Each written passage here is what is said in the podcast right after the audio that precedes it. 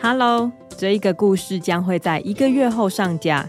如果想要现在就听到没有广告的版本，请加入一起说故事的 VIP 频道。哼，我要把会让人开心的东西通通吃掉。这时候刚好是十二月，大家都在准备过圣诞节。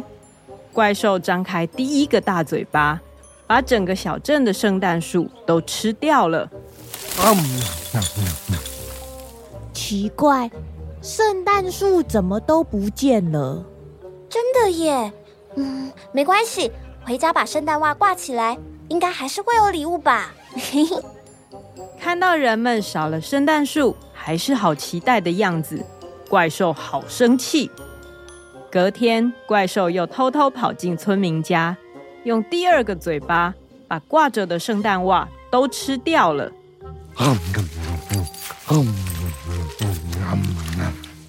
正当怪兽在吃最后一个圣诞袜的时候，圣诞老公公出现了。